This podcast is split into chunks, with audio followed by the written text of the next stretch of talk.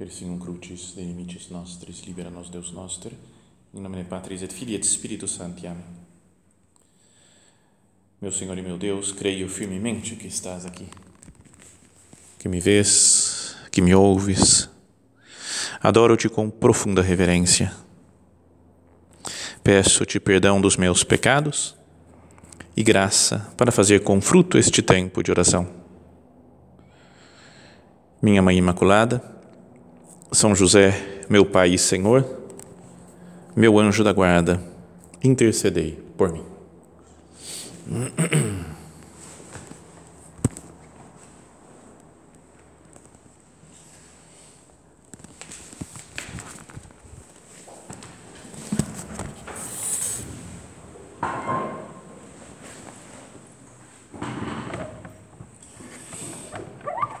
seguindo o Evangelho de São João, no capítulo 6, né, ele conta o milagre que nós meditávamos antes, né, da multiplicação dos pães e dos peixes, e depois fala que Jesus subiu na montanha para rezar, enquanto os discípulos foram de barco né, para outra, outra região, outro lado do, do lago de Genezaré. Depois Jesus caminhou sobre as ondas, lembra, encontrando com eles na madrugada, e depois foram parar em Cafarnaum. E lá acontece aquele famoso discurso né, do pão da vida. Jesus fala, né, eu sou o pão da vida. Os vossos pais comeram o maná no deserto e, no entanto, morreram. Aqui está o pão que desce do céu, para que não morra quem dele comer. Eu sou o pão vivo que desceu do céu. Quem come deste pão viverá eternamente, e o pão que eu darei é a minha carne, entregue pela vida do mundo.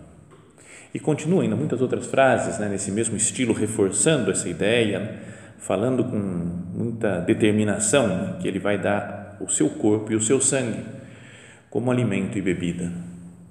E é de tal forma que Jesus fala, de uma maneira tão clara, tão forte, que a gente conhece né, a continuação da história, falam que muitos discípulos deixaram de segui-lo. Falando, duras são essas palavras, né, quem as pode ouvir? Jesus está louco, né? Que coisas, que palavras mais radicais são essas, né? Que nunca tinha dito. E Jesus mantém com firmeza aquela verdade sem querer agradar as outras pessoas. Espera aí, pessoal, não vai embora. Ele não fala nada disso, né? De, aí, deixa eu explicar melhor. Talvez vocês não tenham entendido bem. Não, ele fala, até fala para os apóstolos, né? para os doze. Também vós quereis ir embora? E eles que também não tinham entendido que era tão chamativo aqui, falaram assim: a quem iremos? Só tu tens palavras de vida eterna. Quem come a minha carne e bebe o meu sangue permanece em mim e eu nele. E depois, em determinado momento, São João escreve: Jesus falou estas coisas ensinando na sinagoga em Cafarnaum. Eu queria falar um pouquinho de Cafarnaum agora é legal, viu? sério. Vamos para Cafarnaum? Sério, vamos organizar um negócio e vamos para lá, né, para esses lugares que é como ajuda a vida espiritual. Então, Cafarnaum está escrito, logo que a gente entra na cidade, tem um parque, uma coisa assim, e está escrito a cidade de Jesus. Então você fala, mas por que assim, né, a cidade de Jesus? Porque na verdade a cidade dele é Belém, que é onde ele nasceu, ou também podia falar que é Nazaré, né, de onde estão Maria e José, onde ele viveu a grande parte da sua infância. Mas é a cidade que Jesus escolheu para passar os três anos de vida pública dele. Morando lá na cidade de Cafarnaum, né, talvez na casa de Pedro mesmo, né, e, e ensinando a partir de lá. Por que ele escolheu essa cidade? Nesse lugar, do lado do mar da Galileia a nossa guia, ela falou algumas coisas interessantes, né? por que pode ser que Jesus tenha escolhido.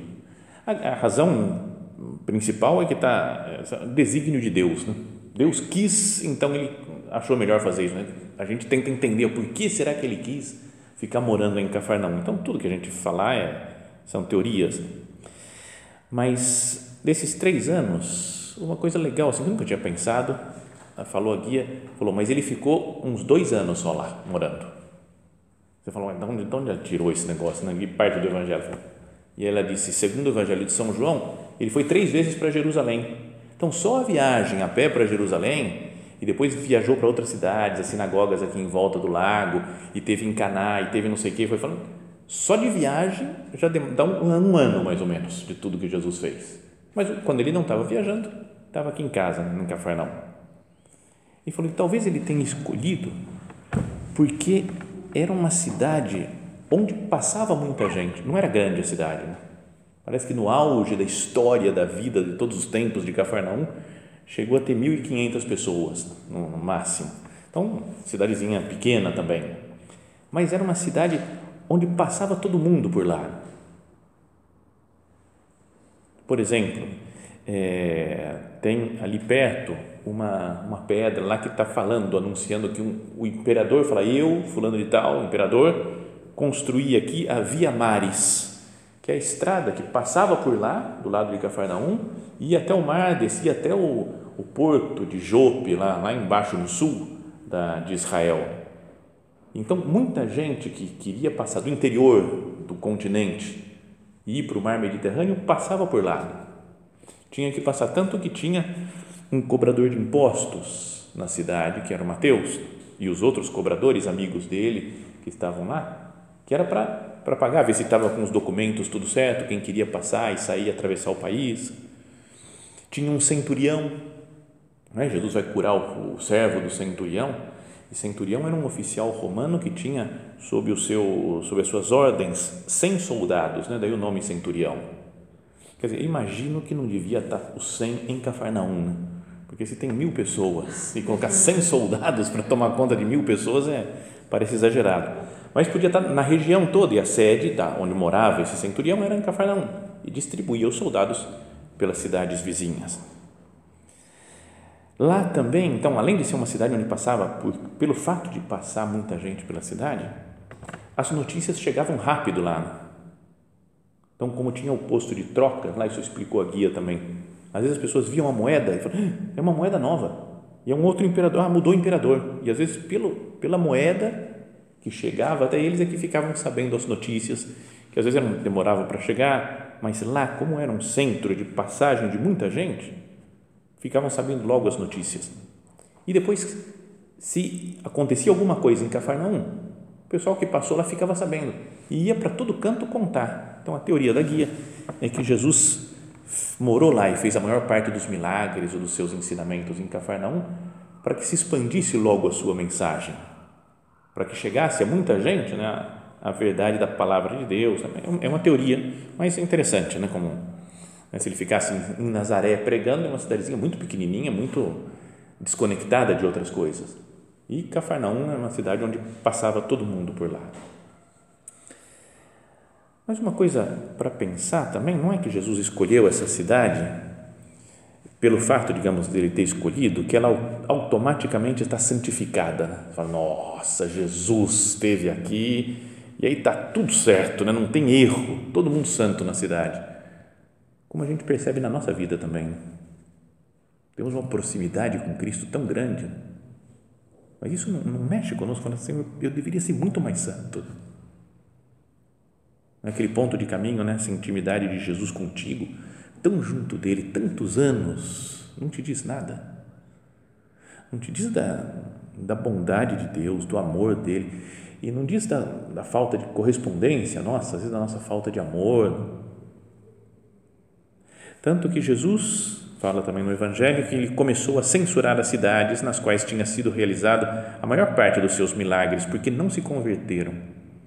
Ai de ti, Corazim, ai de ti, Betsaida, em Tiro e Sidônia se tivessem realizados os, realizados os milagres que foram feitos no meio de vós, há muito tempo teriam demonstrado arrependimento, vestindo-se de saco e cobrindo-se de cinza.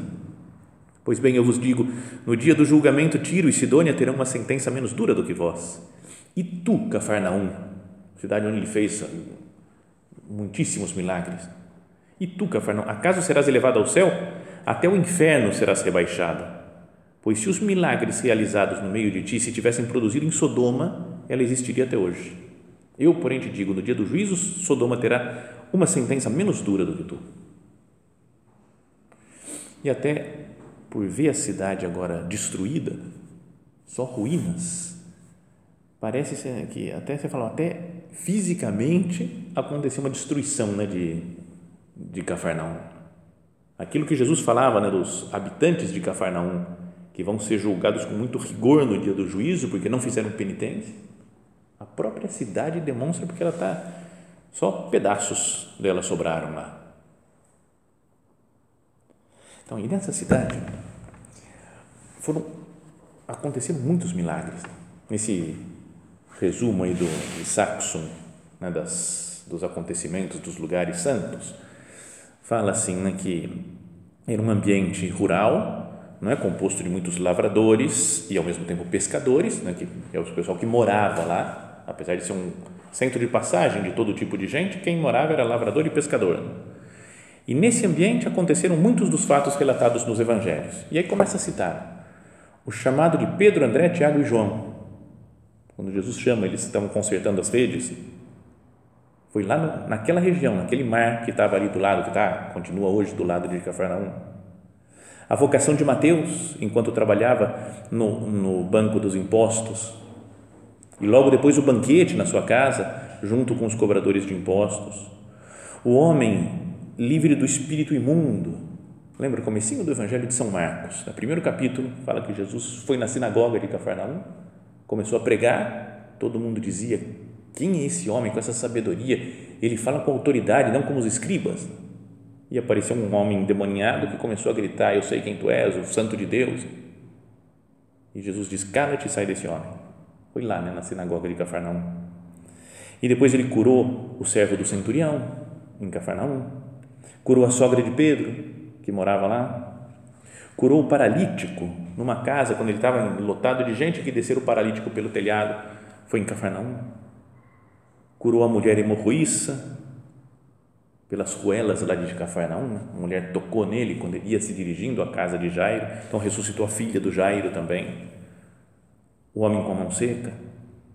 O pagamento do, tribuno, do tributo do templo com a moeda encontrada na boca do peixe. Lembra quando São Pedro, né? Ele manda São Pedro, vai lá, pesca e tira de dentro do peixe, tira uma moeda e paga por mim e por ti. E o discurso do pão da vida, que é o que nós começamos essa meditação. Esse livro das, dos lugares santos fala entre os restos de Cafarnaum que chegaram até os nossos dias, podemos certamente admirar muitos dos lugares onde esses eventos aconteceram, porque tem muitas ruínas lá.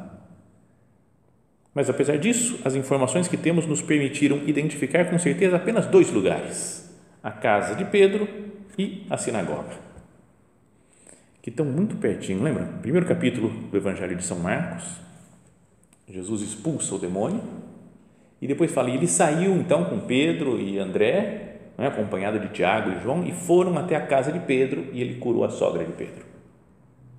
Eu imaginava ele andando por ruazinhas, vai, sobe, desce, vira para um lado mas é super pertinho, onde está a sinagoga agora, e onde agora, onde está sempre, desde a época de Jesus, a sinagoga, e o que é a casa de Pedro, está mais ou menos daqui até, até, até a, a Heitor Vila Lobos, aqui na, na esquina praticamente, dá uns 200 metros, vai, por aí, de, de distância. Então, é, foi outro lugar legal viu, de visitar, porque a gente foi Primeiro teve uma aulinha, uma explicaçãozinha com a guia, lá em Cafarnaum já, e ela explicou essas coisas da cidade e tal, dos pagamento de impostos, do centurião. Mas depois falou: vamos para a sinagoga agora. E a sinagoga está muito legal, é muito bem conservada, apesar que é uma sinagoga de um pouco depois de Cristo. Na parte de baixo tem umas pedras mais escuras nas paredes, mas lá para baixo, assim, né, no, como no subsolo. E ela falou: essas pedras daí são originais do século I esse daí era a sinagoga que Cristo teve. Mas essas de cima já são, acho que século terceiro, quarto, assim, né? um pouco depois. Mas e essa daí que está conservada, tem umas colunas, né? grande o tamanho. E, então a gente fala, mas foi aqui que Jesus fez os milagres, que expulsou o demônio? Foi aqui? Né? Foi. Falei, o discurso do pão da vida, perguntei para ela, o discurso do pão da vida foi aqui? Ela falou, é aqui, ó, nesse lugar, perto da porta, porque eles pregavam na porta eu falei, ah, e nesse lugar onde você está? Ela falou, é, só que um pouquinho mais baixo, porque era lá, no, imagina, uns dois metros para baixo. Mas o lugar, a paisagem, a coisa que Jesus via, era exatamente aquela. Do lado da sinagoga tinha uma espécie de sala de catequese, uma salinha lá assim que tinha até no chão uns desenhinhos assim como se fosse uma estilo amarelinha, outras brincadeiras que o pessoal brincava, as crianças, enquanto ficavam lá no culto, aulas e coisas assim, ficavam brincando lá. Depois, fora da sinagoga, tem um monte de ruínas, um monte de casa que dá vontade de, não sei, de ficar lá, né? ficar olhando, perguntar para alguém isso aqui, o que, que será que era, hein? E essa casa aqui? Tentar descobrir onde foi que Jesus curou o paralítico. Foi uma daquelas casas. É? Onde que estava, onde que foi, que rua dessas daqui que é hemorroíça encostou em Jesus? Qual delas? Né? Sabe, dá vontade de ficar descobrindo, entendendo as coisas. Várias casas depois fomos andando, tem uma que é uma casa central lá, que é a casa de Pedro, que foram construídas igrejas em volta dela, então estava é, fechada, a gente não conseguiu entrar, chegar mais perto. Né? E depois disso, na casa de Pedro, andamos mais um pouquinho e chegamos no mar. Então foi aqui, nesse lugar em que Jesus chamou os apóstolos. Então é tudo tão, não sei, tão bonito, tão emocionante. Né? Dá vontade de pegar lembranças do negócio. A mulher lá, nossa guia, dava bronca se arrancasse planta. Né? Falou, não pode. É, mas era parecia pecado mortal, né? Arrancar uma folha, não, não. Isso é da terra, é do lugar, não pode, não pode levar de jeito nenhum. Então ela deu bronca na gente quando se tentava fazer alguma coisa. Mas lá no mar tem um monte de pedrinha solta. Isso daí não vai reclamar de tirar pedrinha. Né? Então falar, ah, temos que pegar umas pedras para levar de recordação. Né? Então eu tenho uma, uma guardada. Mas a dona Célia Leite sabe? Desceu lá, quase mergulhou no mar e pegou acho que mais de 50 pedras, foi distribuindo para todo mundo da peregrinação. Deve ter trazido umas 10, 20 com ela assim, para distribuir. Então, foi super legal. Foi uma sabe, muito gostoso o ambiente, tudo. Imagina, foi aqui nesse lugar que Jesus chamou os apóstolos. Bom, mas voltemos para a sinagoga. Gente estava na sinagoga, foi até o mar, agora vamos voltar para a sinagoga porque é onde Jesus faz o discurso do pão da vida que nós que nós temos que meditar, né, para pensar na Eucaristia. Que importância tem esse momento? Alguns dizem né, que São João não não fala da instituição da Eucaristia, porque ele já tinha falado no capítulo 6 do discurso do pão da vida. Ele já tinha falado tudo, explicado teologicamente tudo o que, que é Jesus na Eucaristia. Então, imaginando aquele lugar, vamos imaginar que a gente tenha, que a gente esteja na, na dentro da sinagoga de Cafarnaum. Se publicar essa essa meditação, prometo que vamos colocar a foto assim de, de fundo, colocar uma sinagoga de Cafarnaum. Mas imagina que a gente está lá, perto da porta e Jesus falando a sinagoga ela não tinha bancos assim como temos aqui, né? Que fica todo um na frente do outro, mas era coisa mais circular, quadrada, assim, ó, fica sentado várias camadas de várias fileiras, mas as pessoas olhando umas para as outras. E então Jesus ficava na porta e todo mundo olhando para ele assim, meio semicírculo, por exemplo, né, ou meio quadradinho assim, olhando para ele e olhando entre si as pessoas. Parece que isso daí também falava, falou a guia que não podia brigar com os outros, porque depois você ia na, na sinagoga e tinha que olhar cara a cara as pessoas. Quando a gente está assim, banco um atrás do outro, é melhor. Você fala, um senta de um lado, você não, nem olha para a cara da pessoa. Mas lá era um na frente do outro, né? Ficava, tinha que ficar encarando. E eu sempre imaginei, ainda que imaginei errado, né? Jesus fazendo esse discurso do pão da vida, fala, eu sou o pão da vida, tipo uma montanha, um lugar, sabe, de espaçoso, um monte de gente, 5 mil pessoas, eu sou o pão da vida, né? quem come minha carne bebe meu sangue, sabe uma coisa meio geral. Mas lá, imaginando Jesus para as poucas pessoas que estavam lá, não sei, 100 pessoas, por exemplo, que podiam estar lá dentro, mas tudo em volta, um olhando para a cara do outro, e Jesus olhando para um por um, as palavras ficam muito fortes de Jesus. Imagina ele pertinho de todo mundo e ele fala: Eu sou o pão da vida. Só isso daí, né? Vamos pensar cada frase que Jesus diz aqui. Como é que, como é que alguém em sã consciência fala isso? Não é? Parece tem gente que fala, não, Jesus é uma pessoa muito boa, mas não era Deus. Pô, pessoa, que pessoa muito boa fala, eu sou o pão da vida. Cada frase de Jesus né, é impressionante nesse discurso. Vamos imaginar então que nós estamos aqui, né, porque de fato estamos, né, que Jesus está falando essas palavras aqui do sacrário para nós. Como falou há dois mil anos, nessa sinagoga em Cafarnaum, falando agora para nós, ó, eu sou o pão da vida. Então está aqui, ó, ele é o pão e é a vida. Aqui está tá em, tá em Jesus Eucarístico a nossa vida. Depois, olhando para aquelas pessoas na sinagoga, olhando para nós, agora fala: os vossos pais comeram o maná no deserto e, no entanto, morreram. Aqui está o pão que desce do céu para que não morra quem dele comer. O maná era algo importantíssimo né, para o povo judeu, que alimentou o povo durante os 40 anos no deserto, que estava lá guardado na arca da aliança, um pouquinho de maná, super sagrado. Né? E ele fala: ó, eles comeram maná e morreram. Não tinha vida no, no maná.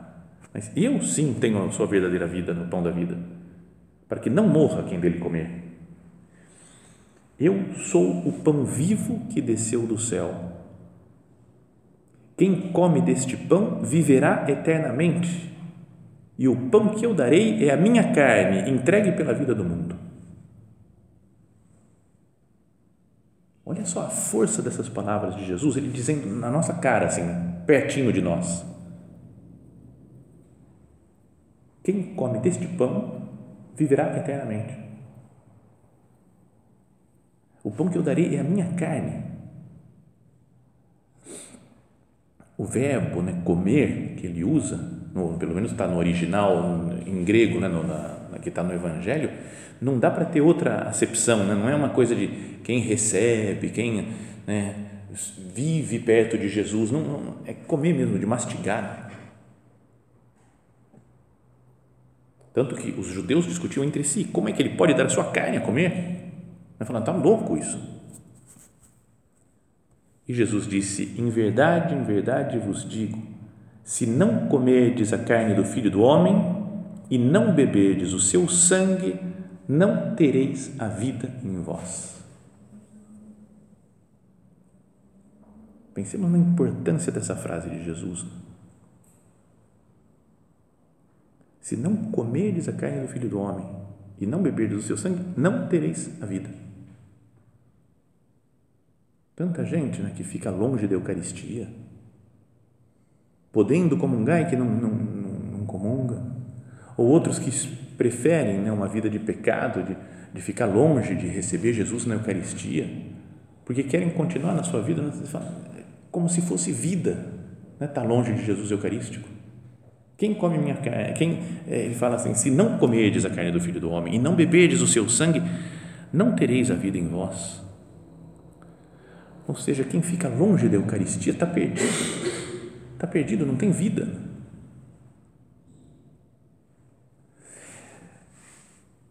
Se nós pensamos no que aconteceu nos últimos tempos, né, nos últimos dois anos, mais ou menos, tudo bem, é, é teoria minha só, minha, minha observação, pode discordar, não tem problema. Cada um pense da maneira como quiser, né? mas ficar mais ou menos um ano sem missa, na igreja inteira praticamente. Eu, pessoalmente, acho que é das coisas mais inacreditáveis que eu já vi na minha vida. Por causa de uma doença que está certo, é preciso tomar os cuidados, mas deixar a Eucaristia,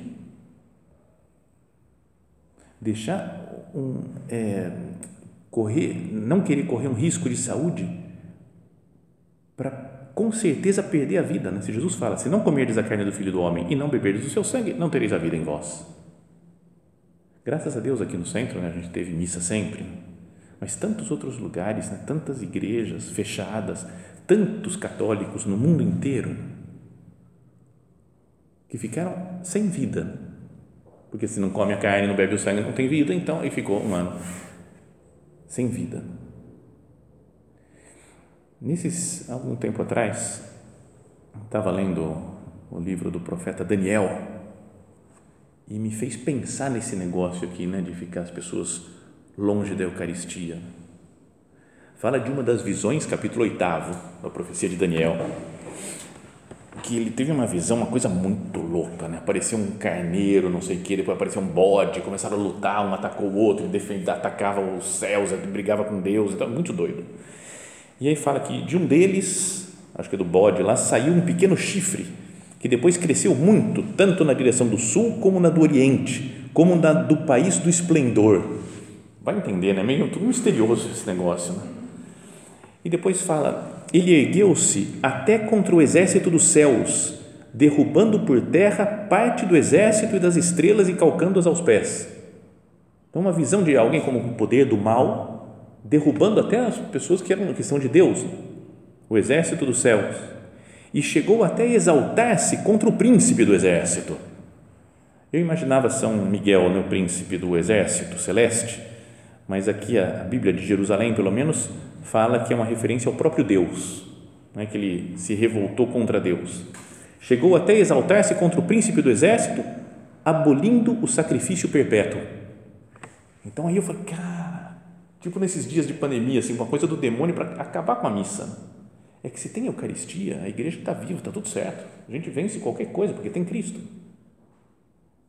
Mas se não tem Eucaristia, não tereis a vida em vós abolindo o sacrifício perpétuo e arrasando o lugar do seu santuário e o exército. Sobre o sacrifício, ele pôs a iniquidade. O comentário da Bíblia aqui também fala que é uma tradução aproximada. Pode-se compreender que a iniquidade, isto é, a abominação da desolação, substituiu o sacrifício no santuário. Ou ainda que o perseguidor quis que o sacrifício fosse visto como iniquidade Bom, é uma coisa que não, dá para aprofundar agora aqui, mas é forte. Né? Teria que ler com mais calma e meditar. Então ouvi um santo a falar, e outro santo disse àquele que falava: Até quando irá a visão do sacrifício perpétuo, da desolação da iniquidade e do santuário e da legião calcada aos pés? E ele respondeu: Até duas mil e trezentas tardes e manhãs, então será feita justiça ao santuário. Então, sabe como que uma visão de falar, foi abolido o sacrifício cotidiano, né? o, a, a, entrega de Cristo, né? que aconteceu todos os dias, desde faz dois mil anos, por um tempo a igreja quis falar, agora não tem mais. Então é tremendo, ainda bem que em muitos lugares, ou escondido, ou em outros cantos, tinha as pessoas iam continuando a participar da Santa Missa porque senão não temos a vida em nós, se não comerdes a carne do Filho do Homem, não beberdes o seu sangue, não tendes a vida, não tereis a vida em vós. Quem come a minha carne e bebe o meu sangue, tem a vida eterna, e eu ressuscitarei no último dia. Tem a vida eterna. Já falávamos isso, que o verbo está no presente. Já hoje eu tenho a vida eterna. Não é só que a vida eterna é uma coisa lá do futuro, lá do céu. Eu tenho vida, uma vida verdadeira, uma vida que vale a pena pois a minha carne é verdadeira comida e o meu sangue é verdadeira bebida. Quem come a minha carne e bebe o meu sangue permanece em mim e eu nele. E quando permanece, permanece o Espírito Santo, né, que comemoramos hoje também. Como o Pai me amou, assim também eu vos amei, permanecei no meu amor. E o amor é o Espírito Santo, que nós recebemos também junto com o Filho, quando recebemos a Eucaristia. Como o Pai que vive me enviou e eu vivo por meio do Pai, assim aquele que me come viverá por meio de mim. Este é o pão que desceu do céu, não é como aquele que os vossos pais comeram e, no entanto, morreram. Quem come deste pão viverá para sempre. E aí volta então, fala o evangelista. Jesus falou estas coisas, ensinando na sinagoga em Cafarnaum. Então é muito bonito imaginar, né, aquela está na sinagoga em Cafarnaum e ver Cristo falando de perto, olhando nos nossos olhos eu sou o pão da vida. Quem come minha carne e bebe meu sangue tem a vida eterna. E quem não come não tem a vida. Será que eu amo a Santíssima Eucaristia como vida para mim? É o que dá sentido à minha existência?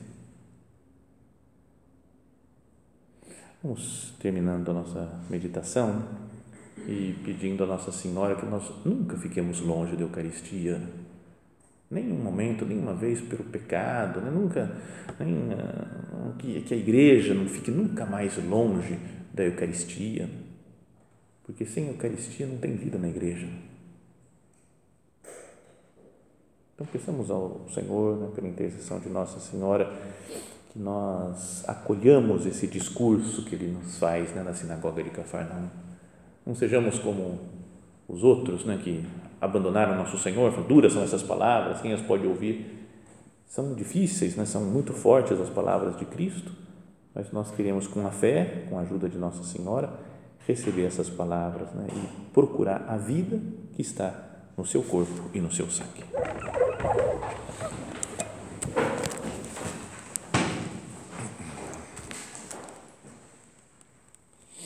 Dou-te graças, meu Deus, pelos bons propósitos, afetos e inspirações que me comunicaste nesta meditação.